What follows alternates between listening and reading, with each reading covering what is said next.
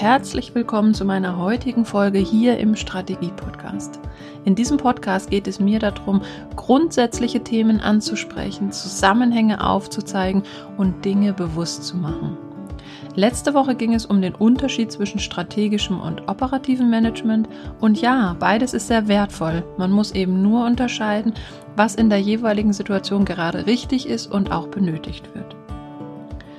Und das hängt ganz von der individuellen Situation ab, beziehungsweise von den aktuellen Herausforderungen. Es kann gut sein, dass man erst das Feuer löschen muss, bevor man die Zeit und auch die Ruhe hat, sich strategischen Fragen zu widmen. Wenn wir aber aus dem Feuerlöschen nicht mehr rauskommen, wird es höchste Zeit, sich mit strategischen Grundsatzfragen zu beschäftigen.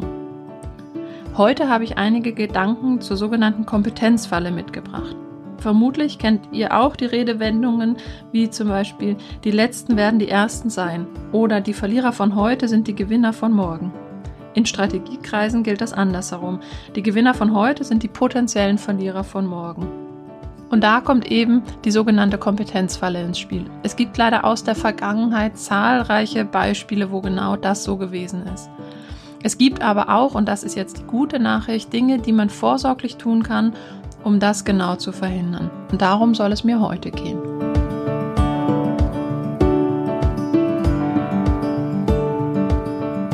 Wenn ich mich mit Unternehmern oder Unternehmerinnen unterhalte und wir im Rahmen von Strategieprozessen über die derzeitige Situation, die Stärken oder ähnliches äh, sprechen, wenn wir uns darüber unterhalten, dann höre ich immer wieder folgende Aussagen. Erstens, wir haben langjährige Erfahrung in unserer Branche. Zweitens, wir verfügen über eine umfangreiche Expertise auf unserem Gebiet. Und drittens, wir wissen, was unsere Kunden wollen. Sinngemäß, wir müssen sie nicht fragen, da haben wir kein Problem. Diese Selbsteinschätzung ist ja grundsätzlich total positiv. Also wenn sich Unternehmer ähm, oder wenn Unternehmer ihr Unternehmen als kompetent einschätzen, zeugt das ja schon mal von einem guten Selbstvertrauen, von einem guten Fundament. Aber gleichzeitig bringt diese Situation, also diese Aussage oder auch diese Selbstwahrnehmung ein großes Risiko mit sich. Denn alle diese drei Aussagen beziehen sich primär auf die Vergangenheit und haben erstmal keinen direkten Bezug zur Zukunft. Und vergangenheitsbezogen meint, diese Aussagen lassen nur bedingt Rückschlüsse auf die Zukunft zu. Denn wenn sich die Branche gerade stark wandelt, sind unsere bisherigen Erfahrungen in der Zukunft unter Umständen gar nicht mehr so von Vorteil, wie sie das noch waren. Wir erleben gerade in sehr vielen Bereichen einen enormen Wandel in Bezug auf das Fachwissen, in Bezug auf Unternehmensstrukturen, aber auch in Bezug auf Marktstrukturen. Und folglich, wenn wir ehrlich zu uns sind, kann es sein, dass unsere geballte Kompetenz in Zukunft weniger wert ist. Und leider zeigt die Erfahrung auch, je erfahrener wir in unserem Bereich sind, desto weniger ist unser Geist offen für anderes. Und das verhindert, dass wir für altbekannte Probleme neue Lösungswege suchen weil man sich eben auf die Erfahrung verlässt. Und das ist bekannt als betriebsblind oder auch ähm, als eine Art Tunnelblick. Wir sehen wirklich die Dinge, die in unserem Bereich liegen, ganz klar und sind da absolute Experten. Aber der Blick über den Tellerrand wird immer schwieriger. Und dadurch übersehen wir auch manchmal Chancen und Risiken, die auf uns zukommen. Und wenn wir da nicht vorsichtig sind, öffnen wir auf diese Weise die Tür für alle Neu- und Quereinsteiger. Und disruptive Veränderungen kommen meistens von außen, die kommen selten aus der eigenen Branche. Und auch wenn es um unsere Kunden geht, allzu oft fragen wir unsere Kunden nicht mehr, was sie wollen, was deren Probleme und Herausforderungen sind, sondern wir antizipieren, was sie wollen. Wir kennen sie ja seit Jahren und wir machen uns nicht mehr die Mühe, sie auch zu fragen. Denn wir verwechseln unter Umständen eine Kundenbefragung oder den Dialog mit Kunden mit Unsicherheit. Wir haben die Angst vor Gesichtsverlust. Man könnte ja meinen, wir haben keine Strategie, keine Vision oder noch viel schlimmer, wir haben keine Ahnung, was gerade am Markt los ist und müssen deshalb unsere Kunden fragen. Wir kennen uns aus, wir wissen Bescheid, wir haben ein bestimmtes Weltbild im Kopf, wir haben ein Muster oder auch eine Erklärschablone, wie wir meinen, dass die Welt funktioniert. Und darin liegt das Risiko, dass wir verlernt haben, neugierig zu sein, wissbegierig zu sein, wachsen zu wollen und auch diese kindliche Entdeckungsfreude verloren haben. Und mit das größte Risiko liegt darin, dass wir primär mit der Konkurrenz in unserem Markt beschäftigt sind und dadurch unseren Fokus zu sehr eingeengt haben. Wir nehmen nicht mehr alles wahr, sondern haben unseren Fokus zu sehr auf unseren direkten Mitbewerb gerichtet und verpassen dadurch wirklich oder, oder übersehen dadurch oftmals Dinge, die von außen kommen und nehmen die erst zu spät wahr. Und damit kommen wir auch direkt zu den Risikofaktoren dieser Kompetenzfalle. Denn Benchmarking und Best Practice sind genau solche Dinge. Das sind Dinge, wir machen das, was gerade alle machen, das, was sich bewährt hat. Wir vergleichen uns mit den Konkurrenten bei uns im Markt und genau dadurch entsteht diese Einschränkung unseres Blickfeldes.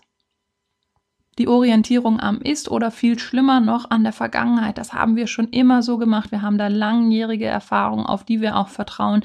Wir müssen nichts ändern, weil der Erfolg gibt uns ja recht und bestätigt unseren Weg.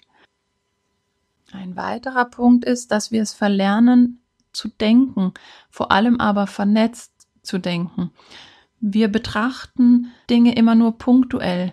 Details sind oftmals wichtiger als das Ganze und es erfolgt eine unvernetzte Analyse der Daten. Auch im klassischen Controlling schauen wir uns einzelne Dinge an, einzelne Kennzahlen und müssen sehr, sehr gut aufpassen, dass wir nicht den Blick für die Zusammenhänge und die ganze Vernetzung und die Wechselwirkung der einzelnen Faktoren zueinander übersehen.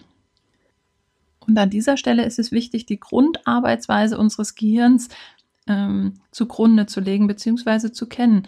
Unser Gehirn hat die Funktion, unser Überleben zu sichern oder hat primär die Funktion, unser Überleben zu sichern. Und unser Gehirn frisst unheimlich viel Energie. Das hat zwei Prozent unserer Körpermasse und verbraucht 20 Prozent der Energie.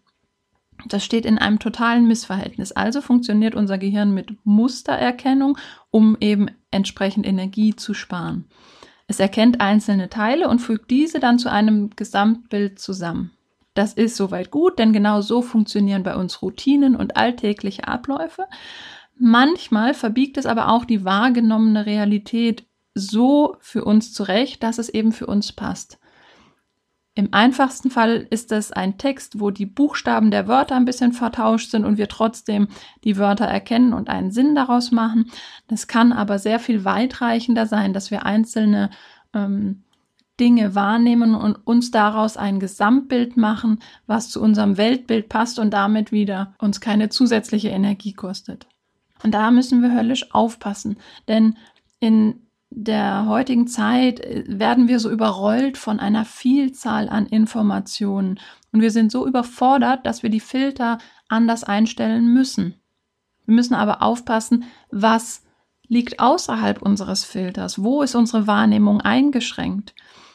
Die Aufmerksamkeit ist heute mit der wichtigste Rohstoff, den wir haben. Und da geht es nicht nur um die Aufmerksamkeit unserer Kunden, die wir haben wollen, wenn wir bestimmte Marketingaktionen fahren oder Werbung machen, sondern das gilt auch intern für uns in unserem Unternehmen.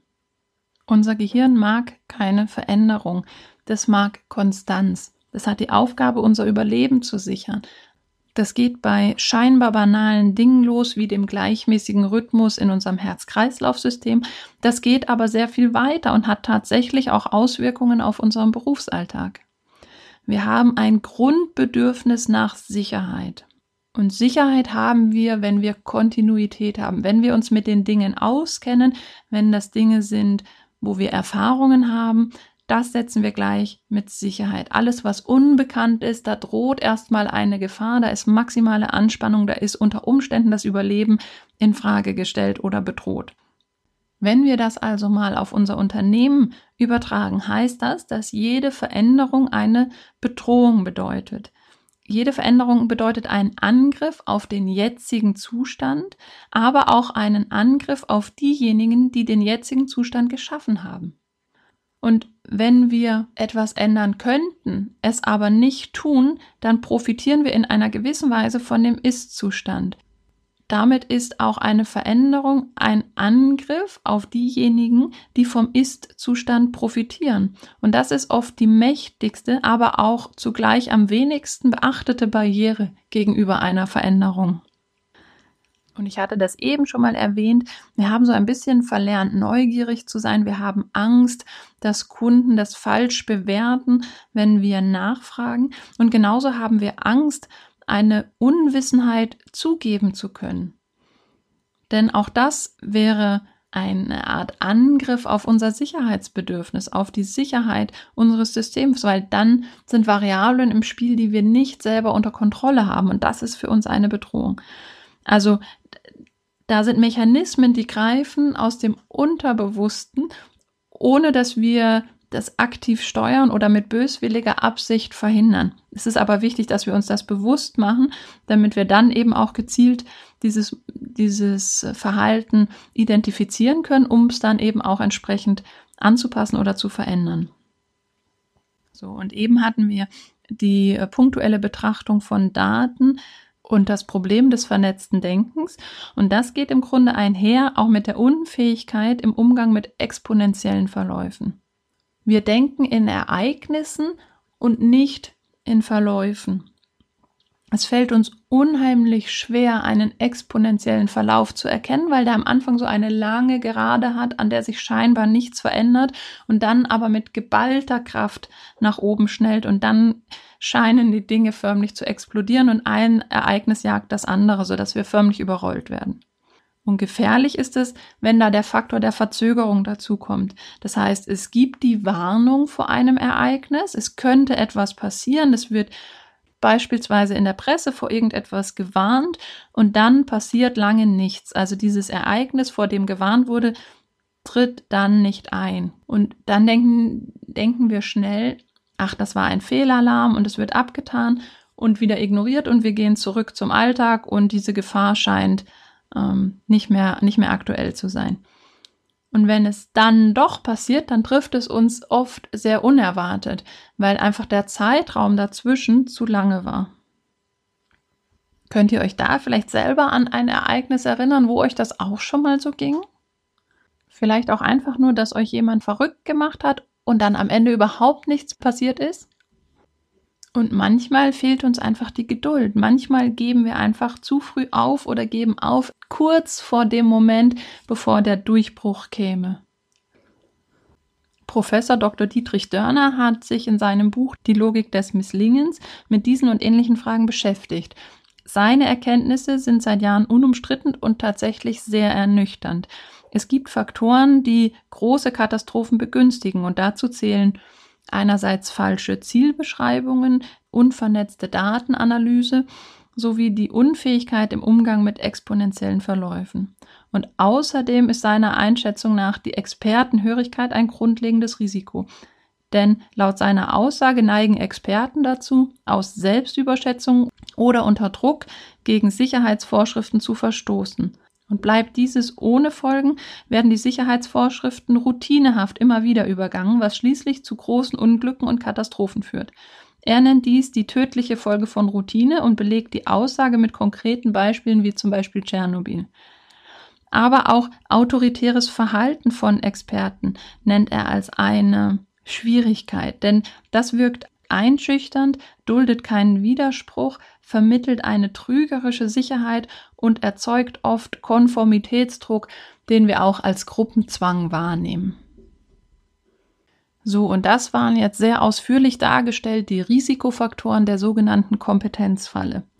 Spannend ist aber nun noch die Frage, was können wir denn dagegen tun, damit wir nicht in diese Falle reinlaufen? Und das gilt einerseits für uns als Unternehmer, andererseits wenn man das ganz leicht modifiziert, sind die gleichen Risikofaktoren auch in der klassischen Karrierelaufbahn zu finden.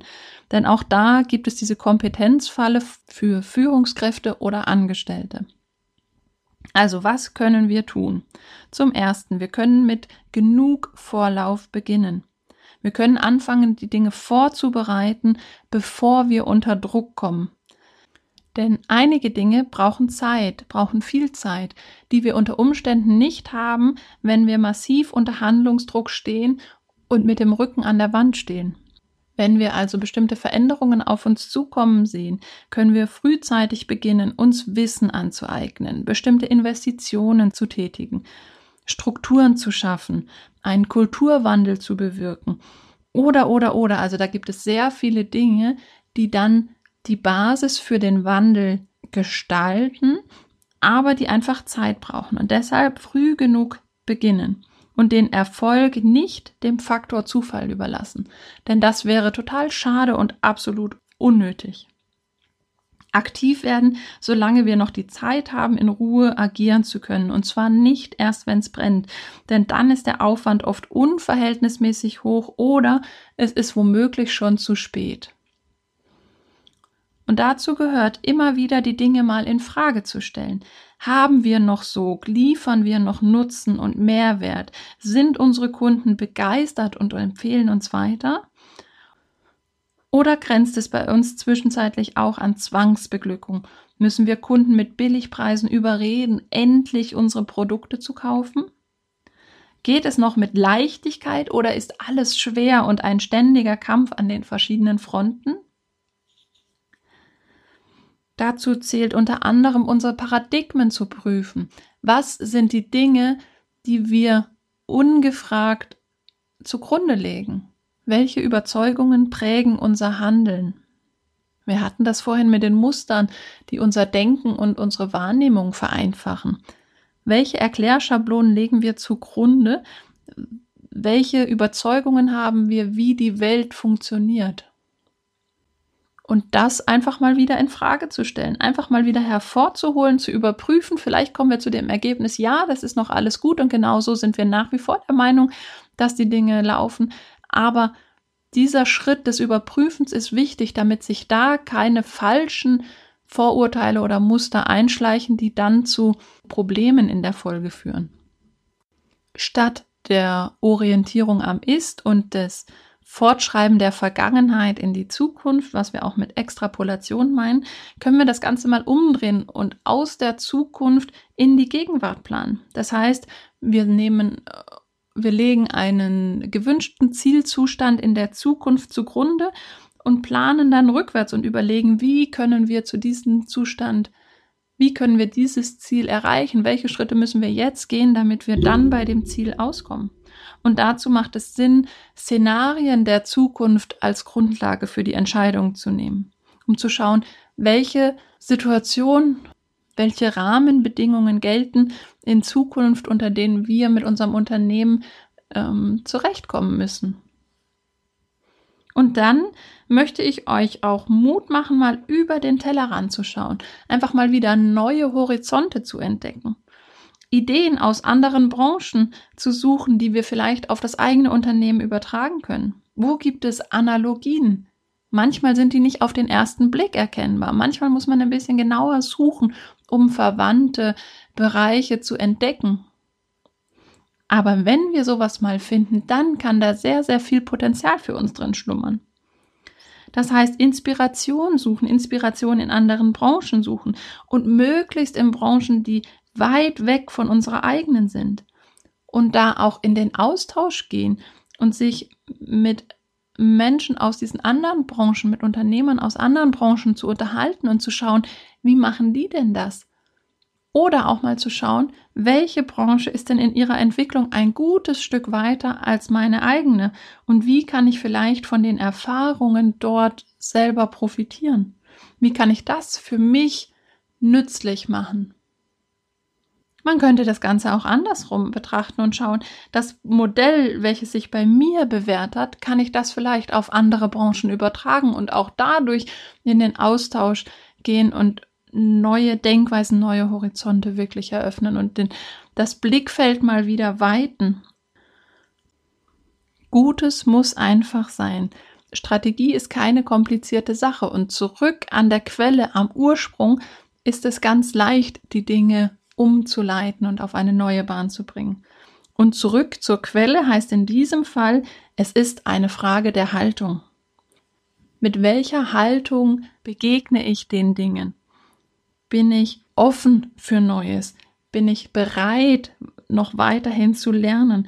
Bin ich in gewisser Weise bescheiden oder auch demütig im Sinne von, dass ich mich nicht ausruhe und nicht den Anspruch habe, schon fertig zu sein, also da nicht in die Arroganz zu verfallen, dass man selbst nichts mehr lernen könnte oder auch nicht mehr es nötig hätte, noch neue Dinge zu lernen. Und da hat vor kurzem ein sehr großartiger Unternehmer zu mir gesagt, höre nie auf, deinen Lehrer zu suchen. Und dieser Satz hat mich auch da wieder zum Nachdenken angeregt, weil ja, er hat recht. Ich habe tatsächlich eine Weile gebraucht, um zu verstehen, was er damit sagen wollte, um zu verstehen, was dieser Satz wirklich in der vollen Tiefe bedeutet. Und ich möchte wieder eure Neugierde wecken. Seid neugierig, versucht die Welt zu entdecken, jeden Tag aufs Neue, denn das ist doch die tolle Freiheit, die wir haben als Selbstständige und als Unternehmer. Wir müssen eben nicht die Dinge als gegeben hinnehmen, uns einfügen. Wir können out of the box denken, wir können quer denken, wir können die Welt oder auch unser Unternehmen neu erfinden. Wir sind es, die die Impulse setzen können und neue Dinge schaffen können, neue Dinge in die Welt bringen können. Das geht aber nur, wenn wir diese gedankliche Routine immer mal wieder in Frage stellen und die Freude an dem, was wir tun, nicht verlieren. Und damit bin ich am Ende für heute. Die Funktion auch des Strategie-Podcasts ist es, Mut zu machen, Mut zu machen, neue Wege zu gehen, eingetrampelte Pfade zu verlassen, selbstbestimmt voranzugehen und mit genug Vertrauen in die eigenen Fähigkeiten und die eigenen Kompetenzen sich den Dingen zu widmen. Und damit wünsche ich euch einen tollen Tag, eine wunderschöne Restwoche und viel Spaß dabei, die eingefahrenen Muster mal zu hinterfragen und wieder ins Unternehmen zu kommen und etwas Neues anzustoßen. Manchmal geht das schwer, wenn wir mittendrin stecken und vor lauter Bäumen den Wald nicht sehen. Wenn ihr Hilfe für einen solchen Prozess braucht, meldet euch gerne. Lasst uns darüber sprechen, inwieweit ihr den Einfluss von außen oder auch den Blick von außen brauchen könnt. Dann schauen wir, ob es eine Variante gibt. Wenn euch ansonsten die Ideen und die Gedankenanregungen gefallen hat, dann empfehlt den Podcast doch sehr gerne weiter, teilt dieses Wissen auch mit Freunden und Bekannten und lasst uns gemeinsam die Welt ein Stück verändern.